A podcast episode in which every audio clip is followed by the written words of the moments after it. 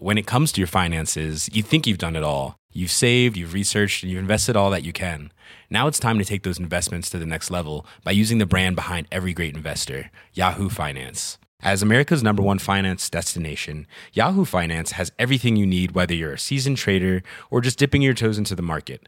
Join the millions of investors who trust Yahoo Finance to guide them on their financial journey.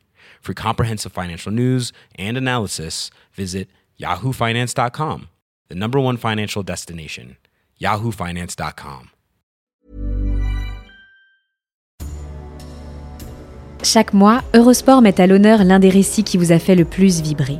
Une sélection d'épisodes pour vous replonger dans les histoires les plus incroyables et les plus belles performances du sport.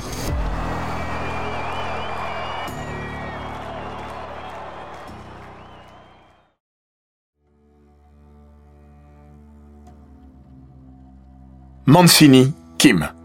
C'est l'histoire d'un combat qui a tourné au drame, engendré d'autres tragédies et changé le cours de l'histoire du noble art.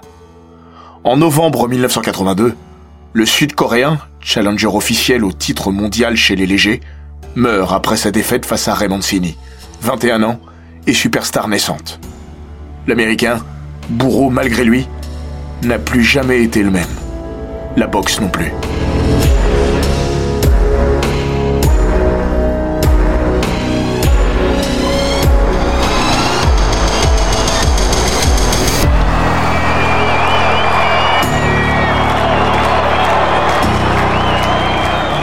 Bienvenue dans les grands récits d'Eurosport. Ça fait quoi de tuer un homme de ses mains, de l'envoyer au tapis et de savoir qu'il ne se relèvera pas? On ne devrait jamais poser ce type de questions. Pas plus qu'on ne devrait avoir à y répondre. La première fois où il a été confronté à des indélicats en mal de sensations fortes, au fond d'un restaurant où il s'était réfugié pour échapper à la lumière crue des événements et à ses remords, Raymond Fini n'a pas trouvé les mots. Ses points avaient déjà parlé pour lui, surinterprétant son désir de victoire et sa rage de vaincre. Mancini est resté sans voix, parce que sa victime n'avait pas encore succombé à ses blessures. Ce n'était qu'une question d'heure, il le savait. Le monde entier le savait. Mais Duk Koo Kim n'était pas encore mort. Maintenu dans ce bas monde par un respirateur artificiel qui allait bientôt être débranché afin de laisser le malheureux jeune homme de 23 ans passer de vie à trépas, quatre jours après le championnat du monde WBA, ayant opposé les deux boxeurs. De deux ans son cadet, Raymond Mancini, présent et futur de la boxe US, se voyait lui condamné à une vie de contrition et de culpabilité qui suivrait chacun de ses pas jusqu'à son dernier souffle. Être condamné à un tel fardeau quand on est à peine entré dans sa vie d'adulte est un châtiment que personne ne mérite surtout lorsque l'on ne s'est rendu coupable d'aucun crime. Parce que si Raymond Sini a tué Doug Kim sur le ring, et qu'il n'y a pas matière à débattre sur un fait établi, dont l'Amérique a été témoin sur CBS à une heure de grande écoute, sa responsabilité n'engendre aucune culpabilité. Pénale, il s'entend. Parce que moralement, Mancini et son âme tourmentée n'ont jamais trouvé de répit. D'autant que les événements du 13 novembre 1982 ont eu des conséquences bien au-delà de la disparition d'un homme. Un énième remake de l'effet papillon. Version pugilistique cette fois. Parler de Raymond Mancini, c'est plonger tête la première dans l'Amérique de l'entre-deux géographique. Youngstown, Ohio. La ville qui l'a vu grandir se situe à égale distance de New York et de Chicago, sur l'Interstate 80, et au milieu de nulle part puisque le coin, lové au cœur de la Rust Belt, ceinture de la rouille, n'a pas grand-chose à offrir depuis les années 70, qui ont vu US Steel débarrasser le plancher et laisser le cocktail chômage, violence et crime organisé prendre les rênes d'une cité surnommée Crime Town, USA, pour les raisons que vous imaginez. Pour prendre la mesure de la splendeur et la misère de Youngstown, il faut écouter Bruce Springsteen, qui a consacré l'une de ses chansons à cette ville, qui n'a rien à exposer en vitrine, et reste désespérément cloîtré dans l'arrière-boutique de l'oncle Sam. Parler de Raymond Mancini, c'est aussi se pencher sur ses origines, et s'attarder sur son père, Lenny. Parce que Boom Boom n'aurait pas existé sans Boom Boom, qui fut le surnom de son paternel de boxeur, avant d'être celui du jeune Raymond, né le 4 mars 1961. Et Lenny Mancini, ce n'est pas n'importe qui. Le premier champion du monde de la famille aurait pu, et même dû, être lui. Passé pro en 1937, il devient le challenger officiel au titre mondial des légers en mai 1941. Mauvais timing. Les bombardiers japonais déversent leur fureur sur Pearl Harbor le 7 décembre suivant. Sa carrière est mise entre parenthèses. Ses combats, il les mènera dans l'infanterie jusqu'à être blessé en 1944, du côté de Metz. Sévèrement touché, mais pas KO, selon ses dires. Daddy Mancini rentre au bercail après la capitulation nippone. Mais Lenny a laissé passer ses rêves de grandeur. Le jeune Ray n'aura qu'une ambition, résumée par ses mots de gosse devenir champion du monde pour papa. Chez les Mancini, Ray n'est pas le seul à se destiner à une carrière gantée. Lenny Junior, de 6 ans son aîné, est aussi sur le coup. Mais il perdra la vie à 25 ans dans des conditions brumeuses. Sa petite amie de l'époque, une fille pas très fréquentable, lui aurait accidentellement tiré dessus. Le jour de la Saint-Valentin. Putain de destin. Dans le documentaire The Good Son, qui lui a été consacré en 2013, Ray Mancini assure Mon frère était un bien meilleur boxeur que moi. La seule chose qui lui manquait, et que moi j'avais, c'était la discipline. Ray n'est pas le plus talentueux, mais son envie et son opiniâtreté gomment généreusement ses défauts. Mancini est un bourreau de travail qui a compris que le noble art était le seul exutoire à une vie morne et longue, ou délictueuse et éphémère. Ray Mancini c'est aussi l'histoire d'un bon gars, au bon endroit, au bon moment. Parce que l'envol du descendant d'immigrés italiens intervient dans un contexte des plus favorables à son explosion, médiatique notamment. Quand il passe professionnel en 1979, la boxe ne se résume plus au poids lourd. Le règne d'Ali a pris du plomb dans l'aile. Et surtout, les États-Unis ont eu la bonne idée de réussir leur JO de 1976, dans des proportions plus que remarquables cinq champions olympiques, dont les frères Spinks, Léon et Michael, et surtout Sugar Ray Leonard. La boxe retire ses œillères. D'autant qu'un allié fictif, mais de poids, est récemment venu renforcer la naissance pugilistique de Mancini. Depuis 1976, un certain Rocky est entré dans les foyers américains. Récompensé par l'Oscar du meilleur film en 1977, L'histoire de ce fils d'immigré italien, vivant avec peu dans une ville gangrénée par la violence et le chômage, n'est pas sans rappeler l'existence d'un autre. Rocky et Ray se ressemblent. Comme Balboa, Mancini rate sa première chance mondiale. Mais comme Balboa, la seconde sera la bonne. Le 8 mai 1982, au terme du 24e combat professionnel de sa carrière, il dégomme Arturo Frias avant la fin de la première reprise. C'est le plus grand moment de ma vie. Rien n'est comparable à ça. Mancini est champion du monde. Il l'avait dit. Il l'a fait et devient une immense star.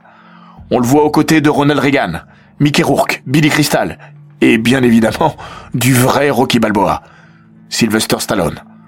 À 21 ans, il est au sommet. Dans six mois, sa carrière et sa vie basculeront. Une défense de titre plus tard, le voici opposé à un inconnu. Duk Koo Kim. Le Sud-Coréen de 23 ans a été propulsé challenger numéro 1 par la WBA. Décision quelque peu discutable et discutée. Qui est Kim? Bonne question. De ce côté-ci de l'Atlantique, personne ne sait trop ce que vaut et d'où vient ce boxeur. Ray Mancini est juste persuadé d'une chose. Je sais que je vais en manger quelques-unes. Kim est champion d'Asie. Il n'est pas un grand combattant, mais c'est un battant. Si Mancini s'est construit au nom du père, Kim a fait sang, puisque le sien a perdu la vie alors qu'il avait deux ans. Lui aussi est issu d'une famille pauvre et d'une région qui n'a pas grand-chose à offrir, sinon une vie de misère et d'espérance déçue, pour seule perspective. Duk Ku, né en 1959, a vécu sa tendre enfance du côté de Banam, cité portuaire perdue au nord d'un pays, coincé entre la mer et un voisin devenu encombrant. Sa première rencontre avec le noble art est contrainte. Parce que l'un de ses demi-frères l'envoie régulièrement au milieu d'un ring virtuel échanger des coups avec des enfants du coin. Et force est de constater que le petit Kim se défend plutôt bien. Si l'histoire ne s'était pas terminée dramatiquement, Duk Ku aurait pu chaudement remercier son bourreau de demi-frère pour l'avoir mis sur la voie. Un jour, Duke Ku décide de quitter Banam, sa mère et sa famille recomposée. Il file à Séoul, où il vivra sous un pont, survivant grâce à des petits boulots successifs, de cireur de chaussures à guide touristique. Ça n'enrichit pas son homme, mais ça le nourrit. Heureusement, il y a la salle et la boxe. Le talent du jeune homme ne saute pas aux yeux, c'est le moins que l'on puisse dire. Mais il encaisse bien. Un jour, il écrira dans son journal La pauvreté est mon professeur. Tout est résumé. Kim rêve de sortir de la rue. Ses points seront sa lumière. Ce que confirmera à son tour et bien plus tard Mark Kriegel, biographe de Mancini. Il n'était pas un très bon combattant, mais il n'avait pas d'autre alternative. Il a combattu parce qu'il avait faim. À force de persévérance, il finit par être sacré champion de Corée du Sud et d'Asie en 1980 et pointe son nez dans les classements mondiaux. Le jour où il s'envole pour le Nevada et Las Vegas, Kim présente un bilan de 17 victoires, dont 8 par KO. Une défaite et un nul. La WBA l'a désigné challenger officiel au titre des légers détenus par Ray Mancini. Le combat se déroulera au César's Palace, devant 6500 spectateurs, dont un en particulier, Frank Sinatra, qui lui aussi n'a Dieu que pour Ray Mancini. Comme le reste de l'assistance, The Voice imagine que Boom Boom ne va faire qu'une bouchée du sud-coréen, dont la bourse est de 20 000 dollars quand Mancini est assuré, avant même le premier coup échangé, de garnir à minima son compte en banque de 250 000 dollars. Jamais Kim n'avait mis les pieds en Amérique. Yoon Gu Kim, son coach, interrogé par l'AFP, se souvient Vegas était entièrement éclairé. C'était comme arriver dans un jardin de fleurs en plein désert. On n'avait jamais rien vu de pareil. On dirait le paradis. S'émerveillait le boxeur. Sin City sera son enfer. Avant d'être celui de sa mort, ce combat est celui d'une vie. Sa promise est enceinte et attend un fils pour le printemps. Je vais gagner pour lui, jure Duk Kim avant de s'envoler pour les États-Unis. Il a d'ores et déjà prévu d'acheter une petite maison à ce retour qui, il en est persuadé, sera triomphale. Quelques jours avant le combat, il se promène avec une drôle de boîte qui se révèle être un cercueil miniature. Il le dépose à la salle et dit à son coach Je vais y mettre Mancini dedans. L'un des abat-jours de sa chambre d'hôtel est aussi affublé d'une inscription prémonitoire qui, avec le recul, fait froid dans le dos. Tuer ou être tué. Mancini et Kim se retrouvent le 13 novembre, par une fin d'après-midi ensoleillée. Ce qui frappe, c'est que les deux hommes se ressemblent. Même gabarit, même garde, basse. Seule différence, Mancini est droitier, Kim gaucher. Ce qui fera dire au manager de l'américain Dave Wolf, quelques minutes après la victoire de son poulain, C'était comme voir Ray combattre face à un miroir. J'espère que les gens qui disaient que Kim ne valait rien ont été impressionnés. Impressionnés, ils l'ont forcément été, car le Sud-Coréen s'est battu comme personne durant les 39 minutes et 19 secondes qu'a duré le combat. Durant les dix premiers rounds, Kim a sacrément malmené Mancini, qui en porte les stigmates. Une oreille ouverte dès la troisième reprise, une main gauche enflée plus que de raison et un œil gauche bien verni sont les preuves tangibles de la rudesse du combat et de la résistance de Kim. Mais si les observateurs ont été bluffés par l'inconnu venu de l'autre rive du Pacifique, ils sont désormais inquiets. Parce que le valeureux a quitté la scène sur un brancard, poitrine et jambes sanglées, et sans aucun signe de vie. Dès le onzième round, Mancini a commencé à prendre la mesure de son challenger. Le treizième est resté dans les esprits pour avoir été le théâtre d'un massacre en règle. Kim encaisse 39 coups de suite, sans broncher. Il est au bord du précipice. Mais il s'accroche toujours et encore. Il est trop fier et trop affamé pour renoncer. À l'orée du dernier round de sa vie, son coach lui susurre dans le coin Il te reste deux rounds. Donne tout ce que t'as encore à toi. Kim opine Je vais le faire. Ce seront ses derniers mots. 19 secondes plus tard, Duke Ku s'étale de tout son long sur le ring, sonné par une énième droite de Raymondini.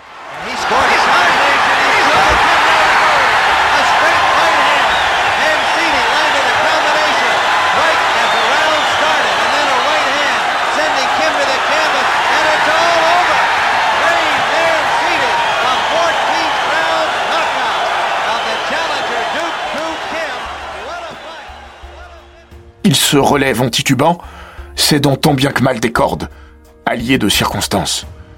Ses jambes le portent, Mais l'arbitre du combat, Richard Green, arrête les frais. Il n'était plus là, expliquera-t-il après la rencontre. Ray Mancini conserve son titre au terme du combat le plus difficile de sa carrière. Bientôt, il deviendra le plus cruel. Murphy Griffiths, son coach, le lui apprend rapidement.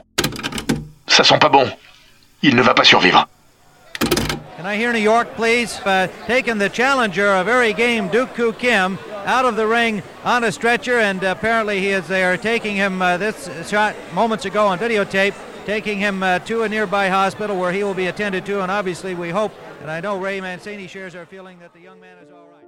Dans l'intervalle, Kim a été transporté d'urgence à l'hôpital de Desert Springs. Sur le chemin, il ne respire quasiment plus, à raison de 4 fois par minute quand un cycle normal oscille entre 12 et 20 fois toutes les 60 secondes. Un caillot de sang s'est formé dans son cerveau. Comment? Le neurochirurgien qui opérera, en vain, le boxeur sud-coréen, diagnostiquera qu'il a été causé par un énorme coup de poing à la tête. Selon lui, les 39 coups de suite reçus dans la 13e reprise y sont étrangers. On m'a dit qu'il s'était battu comme un lion pendant le 13e round. Eh bien, personne ne pourrait y parvenir avec un caillot de sang dans le cerveau plongé dans le coma, Kim est rapidement condamné. Maintenu en vie par un respirateur artificiel, il sera débranché quatre jours après le combat, le 17 novembre. À quelques milliers de kilomètres de là, sa compagne n'est pas devant la télévision, mais chez des amis. Dans un premier temps, elle ne voulait pas regarder le combat. Et puis elle craque et demande à allumer la télévision. Elle est cassée, lui disent ses hôtes. Elle échappera à la boucherie, mais pas au cauchemar. Durant des années, elle cachera à son fils, Jiwan, la mort de son père, lui répétant inlassablement qu'il est parti à l'étranger pour travailler. La date de son retour? L'année prochaine. Invariablement. Jusqu'à ses huit ans et la révélation de la cruelle vérité par des petits copains, le fils de Duk Ko Kim vivra dans le mensonge. Aujourd'hui âgé de 36 ans, Jiwan n'a pas non plus connu sa grand-mère paternelle. Détruite par la mort de son fils, celle-ci décide de mettre fin à ses jours trois mois après le décès de Duke Ko, en avalant une bouteille de pesticides. L'arbitre du match, Richard Green, se suicidera lui aussi au début de l'été. Personne ne sait aujourd'hui si celui qui avait également dirigé le combat entre Mohamed Ali et Larry Holmes a tiré le rideau sur sa vie en raison du drame de Vegas. Il n'en reste pas moins que la proximité et la concordance des événements est troublante. Le battement d'ailes du papillon, a engendré le chaos. Ray Mancini confessera bien plus tard, et dans la douleur, Il est mort une fois, mais moi je me sens mourir tous les jours. Quand vous êtes boxeur, vous développez du respect pour votre adversaire. Et j'avais tout le respect du monde pour ce gars. Je voulais juste gagner un combat. Je n'ai jamais voulu lui faire de mal. Dans les semaines qui suivent le drame, Ray Mancini passe par tous les états, et aussi entre tous les sentiments. Il songe même à ranger les gants au placard mais il continuera, tant bien que mal. Mais le mal est fait. À 21 ans, Mancini a déjà sa carrière derrière lui. Ses huit derniers combats s'étireront sur 10 ans pour un bilan équilibré. 4 victoires et 4 défaites. Loin des standards d'un personnage qui n'a jamais trouvé la paix intérieure. Même si le fils de Duke Koo Kim l'a absous lors d'une rencontre organisée 30 ans après. Ce n'était pas de votre faute. Vous méritez, votre famille et vous, d'être heureux désormais. Bob Arum, promoteur du triste combat et des grands rendez-vous de la carrière de Mancini, déclarera Il n'a jamais été le même après ça. Il n'a jamais retrouvé le même entrain ni le même enthousiasme. Il n'était plus le boxeur qui lâchait ses coups sans retenue. Si le drame du 13 novembre 1982 a changé le destin de deux familles et assombri bon nombre d'existences, il a également eu des répercussions sur l'histoire du sport. Parce que la boxe a changé après le carnage de Vegas. Sous le coup de l'émotion et ravagé par ce qu'il a vu au César Palace, Bob Arum prône une suspension pure et dure du noble art, ou, à défaut, suggère que les combattants soient protégés par des casques et porteurs de gants rembourrés. La WBC, première fédération à prendre conscience de l'ampleur du problème, ne suit pas les recommandations du célèbre promoteur, mais dès la fin de l'année 1982, change la donne et décide notamment de donner plus de latitude aux arbitres leur permettant de compter un boxeur quand bon leur semble. Surtout la WBC, qui songeait déjà, met fin au combat en 15 rounds. Ils étaient la norme jusque-là. La distance, ce sera dorénavant 12 rounds. Pourquoi 12 Parce qu'une étude scientifique tente alors à prouver que les dégâts subis par les cerveaux des combattants interviennent principalement entre la 13e et la 15e reprise. Cela n'ira pas sans réticence. Mais la WBA, organisatrice du combat qui a tout changé, et l'IBF, lui emboîteront le pas avant la fin de la décennie. Trop tard pour Kim. Trop tard pour Mancini.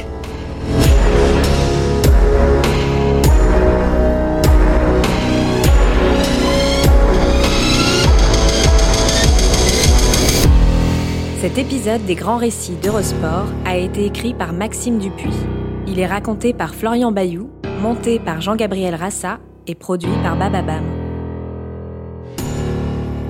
N'hésitez pas à vous abonner, commenter, partager et noter ce podcast sur Apple Podcast, Google Podcast, Castbox, Spotify, Deezer et toutes les plateformes audio.